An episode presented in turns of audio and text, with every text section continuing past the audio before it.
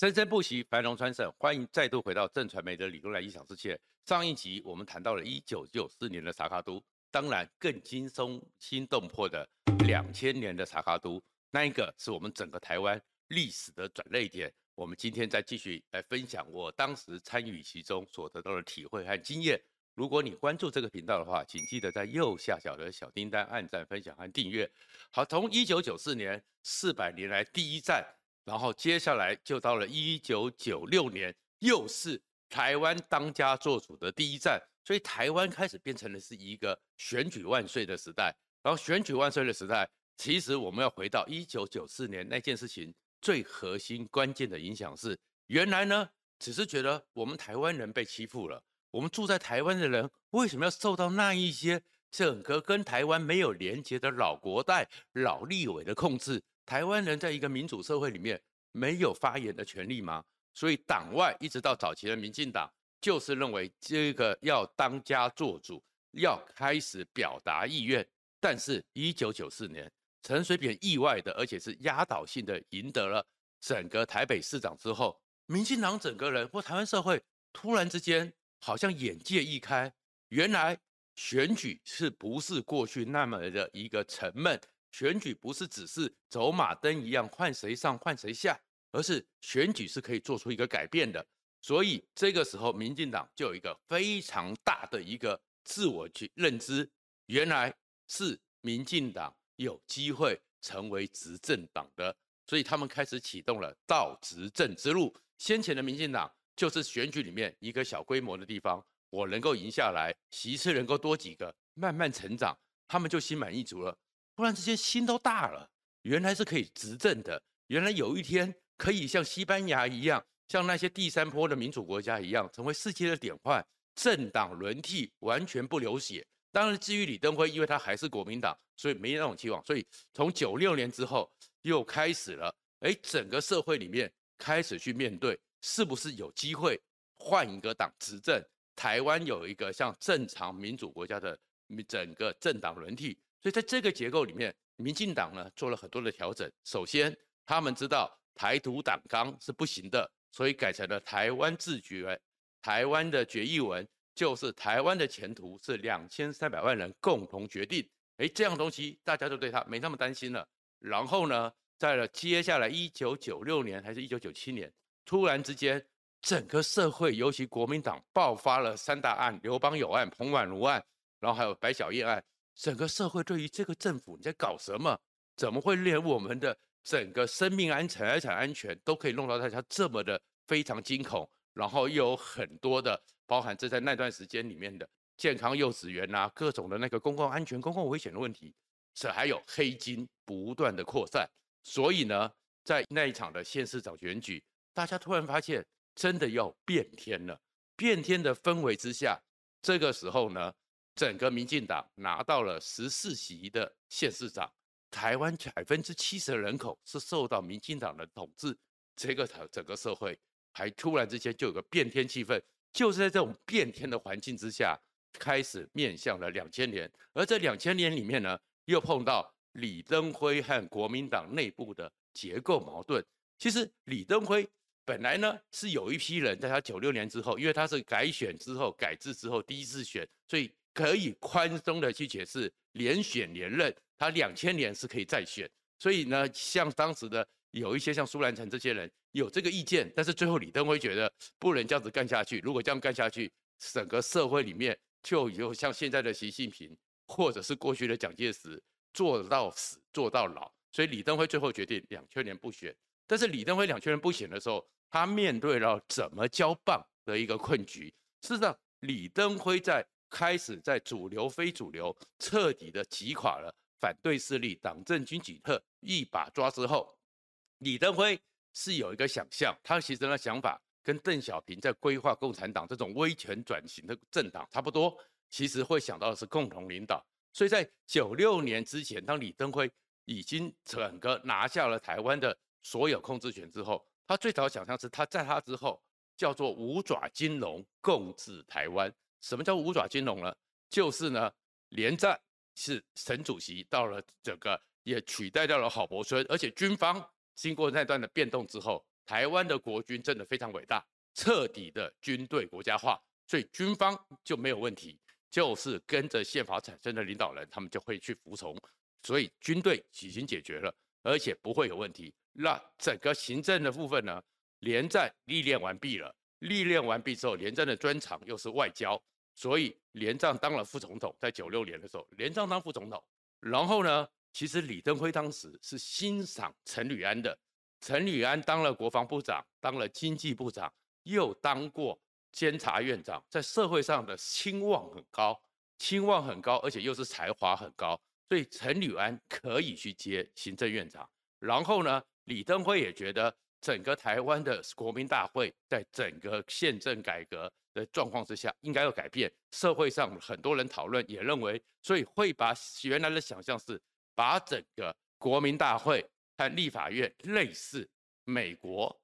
参议院和众议院，而整个当时的国大议长是前副，李登辉就希望前副扮演像裴洛西这种角色，国会龙头，改革现在已经没有用的废除掉的国民大会，让它变成是一个。具有专业性和被尊敬的参议院，然后立法院成为一个完整的国会，那是给前副的一个舞台。那现在就三个人，然后宋楚瑜呢去当省长，选的也很好，而且呢就让宋楚瑜在省长方面继续发挥。所以这四个人之外呢，哎，李登辉还有一个人呢，李登辉想到是扶植萧万长，因为萧万长财经专业，他是我们整个台湾经贸开始从。传统的民生工业走向世界经贸起家的第一代，经贸是非常娴熟，也跟国际上的经贸非常熟，也是台湾产业转型从过去的民生工业经济部长、经建会主委、国贸局长一路过来，所以整个经贸体系萧万长熟，而且萧万长是出身嘉义的贫困农家，一路在这个过程中扶持起来。而最重要的里面，李登辉刚刚在所有规范里面，像宋那个宋楚瑜。像陈履安，像前副，这个都是国民党原有系统一九四九跟着来的系统里面，当时的整个国民党统治集团这个脉络下来的。但是李登辉自己强一个东西，强在是他是台湾人，他是从台湾这边成长的机会，所以台湾有另外一个社会上非常重要、稳定台湾，而且是意见领袖的，叫做士绅系统。这个士绅系统，像林献堂家族，像这些家族，而这个士绅系统呢，李登辉也觉得应该把它纳到整个国民党这样一个五爪金龙的一个结构，因为在这个五爪金龙的结构里面，可以去控制，控制住之后，整个国民党就可以长稳，而且慢慢的在这个民主的浪潮里面稳定的转型。而他传给谁？传给萧万长，因为这些人刚开始，他们在整个台湾从土地改革开始迈入民生。迈入工业之后，都是传统产业，不管是什么洗发精啊、雨伞啊，这种台湾早期的时候，台湾 number one 出口的这些中小企业，他们大概都是这些士绅家族。萧万长本来就渊源，所以李登辉把萧万长拉出来当过国民党的主工会主委，就是去做党部的组织运动。选举的时候叫萧万长当总干事，跟着他的一个蓝海文教基金会。台湾文教基金会这个支撑李登辉九六年选总统的时候最重要的乡绅力量，萧万长去传。本来李登辉是这样想的，但是没想到九六年的时候，先是陈履安开了第一枪，陈履安跳脱这个环境，陈履安直接挑战李登辉参选总统，这个行政院长这个地方就空出来了。再过来，整个状况上议会前副呢个性淡薄。生性淡薄，没有这么强大的企图心，所以这个议会的改革，像美国、像英国、像日本这样上下议院或参议院、众议院，这个龙蓝图没办法实践。然后呢，这个时候在国民在整个国会里面又产生了王金平和现任的前院长刘松藩的之争，又乱成一团。所以在这样乱成一团之后，出了一个状况，出了这状况就是那。怎么去补这空缺？在当时李登辉口袋里面这种不平衡之下，他想到的就是让连战先撑一下，所以连战副总统兼行政院长。可是这个状况就马上给很多人联想，太子出来了，接班人出来了，所以太子和接班人一出来，所以怎么办？李登辉只有这个时候，宋楚瑜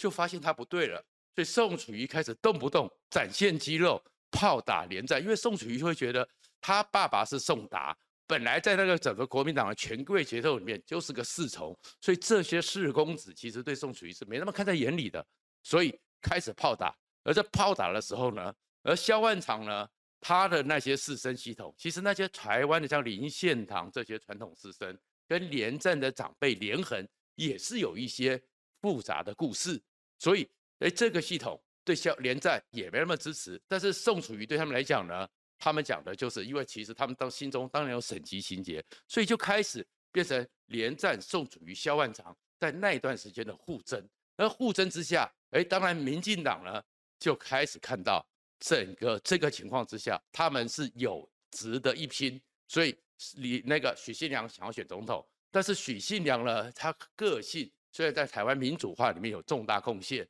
但是他有很多复杂的问题，所以呢。民进党里面会觉得担忧，然后另外一个许信良是比较大胆激进的人，跟民进党的核心的那种台湾跟中国要彻底切开那样的一个传统里面支持者的概念又有点冲突，所以最后修改党章，让台北市长在九八年被马英九打败的陈水扁可以参选，而陈水扁一上去之后，其实民进党他们也没想到陈水扁会赢，但是因为国民党刚刚那种大结构之下，所以最后呢，宋楚瑜出走。连战参选，而李登辉呢就很希望传统的士绅结构能够留在国民党，所以李登辉指派了萧万长当连战的副手。但是萧万连战那个系统里面，对萧万长本来呢，你就是个打工仔，你又不是一个统治阶级的人，然后被指定进来，所以连萧之间貌合神离。而宋楚瑜下去之后呢，宋省长过去三一九乡镇走透透，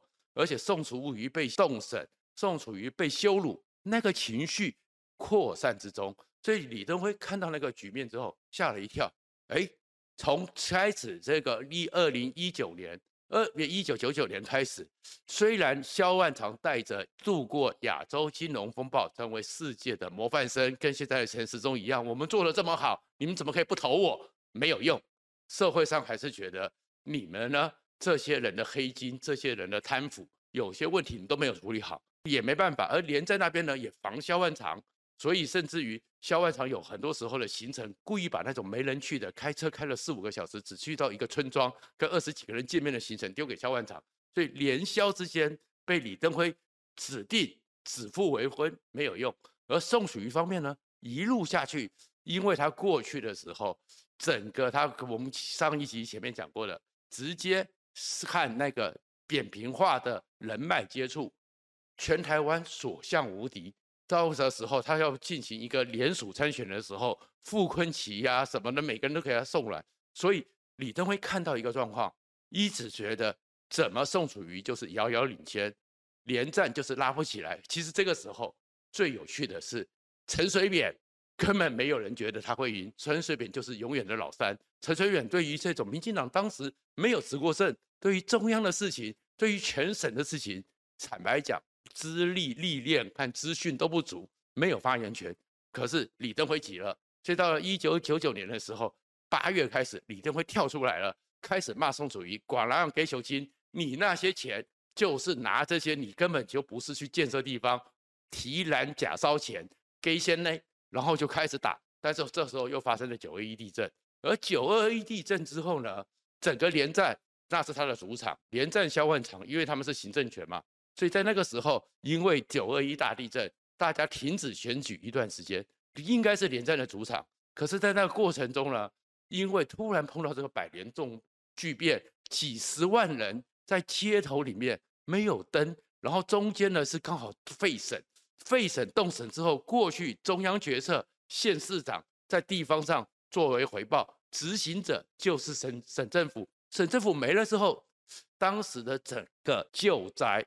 回报抚恤都一团乱，大家更抱怨。我那时候呢，就在那个中秋节的时候，就在省政府的草坪上，每个灾民都在怀念：如果宋省长在，我们今天会这么的惨吗？这个情绪之下，宋楚瑜不断的拉高，而不断拉高的过程中，这个时候的查卡都陈水扁还是没有发言权，因为这个赈灾他更民进党更没有能力去讲话，那怎么办？突然之间，这个时候整个国民党系统想要出手了，一定要压制掉宋楚瑜，怎么压制？这个时候有一份资料出来，大家事后就知道，叫新票案，原来他有个秘密账户，而这个秘密账户陈水扁那边也拿到，民进党拿到。没人敢打，他们说会不会是李登辉来做什么东西害我的？陈水扁不打，最后到了整个宜兰的杨吉雄，杨吉雄这个人没什么怕的，一新票啊一打出去，结果宋楚瑜讲不清楚，又是长辈给的，又是照顾蒋家后代的，然后每天在那边焦头烂额，哎，这个时候很多人开始对宋楚瑜这个青年，对宋楚瑜的状况开始有了怀疑。开始下滑，而在下滑过程中，并没有回到连战和萧万长身上，因为当时对于整个当家三连连狗都嫌，虽然不断的萧万长连战讲说他们的金融风暴处理的多好，全世界的模范生，但是他们的仇恨值其实也是不断的在攀升，没有用。加上九二一，哎，那怎么会流到陈水扁那边去了？因为，哎，这个时候，哎，慢慢看到说，哎，陈水扁呢还做得不错啊，陈水扁台北市政。真的做得比后面的历任市长好太多，曾经达达百分之八十几的满意度。而陈水扁是勤勤勉勉的人，陈水扁是认真的人，做什么像什么。哎，这个时候他突然陈水扁开始慢慢爬，而乡绅系统发现萧万长在国民党系统里面不受到连战的重视。萧万长虽然是他们的好朋友，但是连战那个系统连萧万长都排斥，乡绅系统会觉得对国民党失望，所以像。张荣发、像奇美的这些人开始到陈水扁这，所以陈水扁慢慢气势起来，而气势起来之后，中国这个笨蛋又出来了，朱镕基出来，台湾人民呢、你们要警惕啊，那不就刺激到台湾这状况？所以整个陈水扁起来，而最后最关键的力量出来了，就是李远哲。事实上，李远哲他们那时候为什么做选择？因为其实当时的中研院有一个。台湾当时是有一个非常大规模的一个研究计划，就是台湾的国情调查，那是每年连续 data pool 是好几万人持续的追踪，它不是专门做选举，而是说民情调查、国情调查，你在乎的议题、你的经济的生活、你对一些社会的事件、你一些价值的想象、你对于你居住的环境各种的一个调查。而整个中研院，像那个萧新煌啊、黄龙春，还有这些专家学者，看那个调查里面，慢慢看出一个趋势：大家想变天。既然大家想变天，而且这个趋势又看到选举里面，陈水扁的气势开始上来，宋楚瑜开始下滑，连战起不来。这个时候，大家就想了一件事：那他们的当时的一个说法叫做“猛虎即将出甲”，那我们是不是在这个时候帮他打开门，顺便套缰绳？因为他们也知道。陈水扁这个气势，就算这次没赢，二零零四年陈水扁也会赢。猛虎将出闸，但是陈水扁他们没有中央执政的经验，所以他们对于两岸的关系可能会比较暴走。那这个时候怎么办？所以决定由当时当时社会声望非常高的李远哲出面，就是帮陈水扁打开这个门，组织国政顾问团，让大家安心，有一批社会精英。国政顾问团会帮陈水扁度过这个没有中央执政的经验这样的一个过程，然后呢，两岸小组由这些社会专家跟对岸的江泽民，因为江泽民不像习近平是可以谈的，可是不是可以做一个沟通，也让美国放心，也去因为他们当时能够是社会上稳定人心，打开这个门向上提升还是向下成年的关键五年。一出来之后，整个陈水扁。气势就起来了，而宋楚瑜又继续的，而连战，然后这个时候弃保出现了一个状况，当时并不是什么弃连保宋，事实上是两头弃保，因为看这个情势之后，所以呢，一方面的弃连保陈，一方面弃连保宋，所以宋本来连战自以为居在中间，是一个橄榄中间的球腹非常大，一下子变成哑铃，所以弃保就会变成两头弃保。最后你什么都没有，而这样的一个弃保的过程也曾经发生在姚文智的身上，你就知道弃保后面不会单一弃保，而是两项弃保。所以你说回到这些的查卡都，都是当时整个社会大环境、历史大架构所形成的。而这一次查卡都为什么让人家这么厌烦？明明就是没有企图心嘛。我的板块就是百分之四十，所以我一定要让他们两个人弄狗相咬，两狗相争，我捡便宜。难怪格局气度跟过去完全不能比，难怪整个选举选到这么沉闷。谢谢大家。